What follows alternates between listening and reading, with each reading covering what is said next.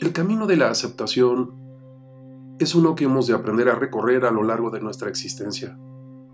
Y aunque el término tiene múltiples aristas, las más frecuentes están relacionadas con el aprender a aceptar a los otros tal como son, a pesar de nuestras diferencias, o aceptar cuando las cosas no son como queremos, aprendiendo a elevar nuestro nivel de tolerancia a la frustración, o en su caso, aceptar pérdidas, descalabros o tropiezos, como parte de nuestra vida. Hace algunos años escuché la famosa oración de la serenidad tan socorrida en los grupos de ayuda. Señor, concédeme la serenidad para aceptar las cosas que no puedo cambiar, el valor para cambiar las cosas que puedo cambiar y la sabiduría para conocer la diferencia, viviendo un día a la vez. No importa la edad que tengas, esta no es una carrera de velocidad es un largo recorrido lleno de obstáculos y resistencia, por lo que requerimos aprender a sortear los obstáculos y administrar nuestra energía con serenidad. Me encuentro infinidad de personas que confunden la aceptación con la resignación. La diferencia es abismal. En la resignación nos sentimos atrapados. No me gusta, no me parece, no es lo que quiero, pero no me queda de otra.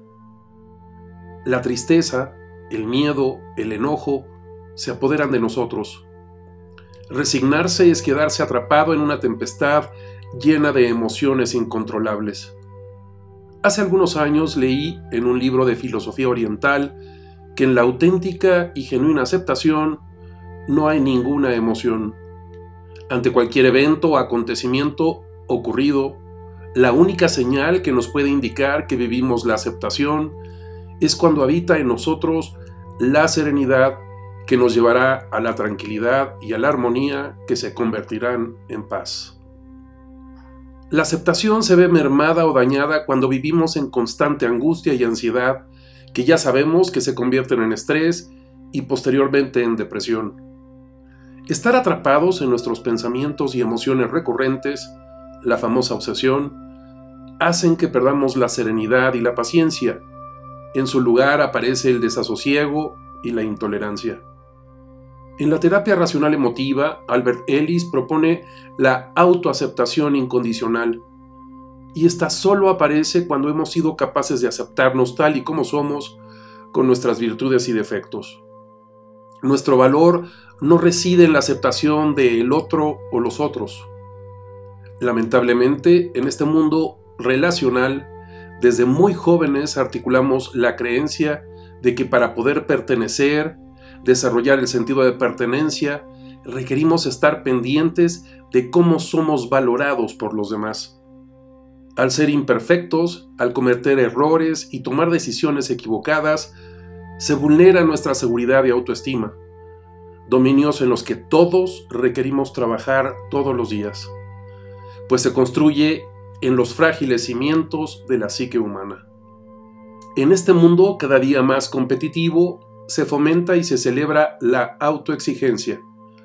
Entonces no solo competimos con los demás, también estamos en constante competencia con nosotros. En la aceptación, la serenidad me permite superarme y mejorar día a día, no por demostrarle al mundo o a mí mismo que soy valioso o mejor, simplemente por el genuino y auténtico deseo de crecer, de evolucionar, de desarrollarme. En este proceso de aprender, desaprender y reaprender, entender que nada permanece y todo cambia todo el tiempo, es una invitación a seguir viviendo, dejar de sobrevivir y para ello las vivencias, las experiencias, los aprendizajes a lo largo de la vida nos llevarán una y otra vez al camino de la serenidad y la aceptación. En la conocida terapia de aceptación y compromiso desarrollada por Stephen Hayes para el apoyo de grupos que han vivido accidentes o catástrofes, se nos invita a aprender a evitar nuestras emociones, positivas o no, darnos cuenta cuando aparezcan con la pretensión de identificar las sensaciones en el cuerpo y los pensamientos, aprender a fluir y soltar herramientas que también se han incorporado en el famoso mindfulness o conciencia plena. Querer evitar y evadir nos lleva a querer controlar, Y ya sabemos que eso no es posible y se convierte en represión que al final acaba por enfermarnos. Serenidad para aceptar, valor para cambiar y sabiduría para vivir. Espero que esto te lleve a la reflexión. Ya sabes, me puedes localizar en www.santiagobeorlegui.com o en www.institutovitral.com. Hasta la próxima.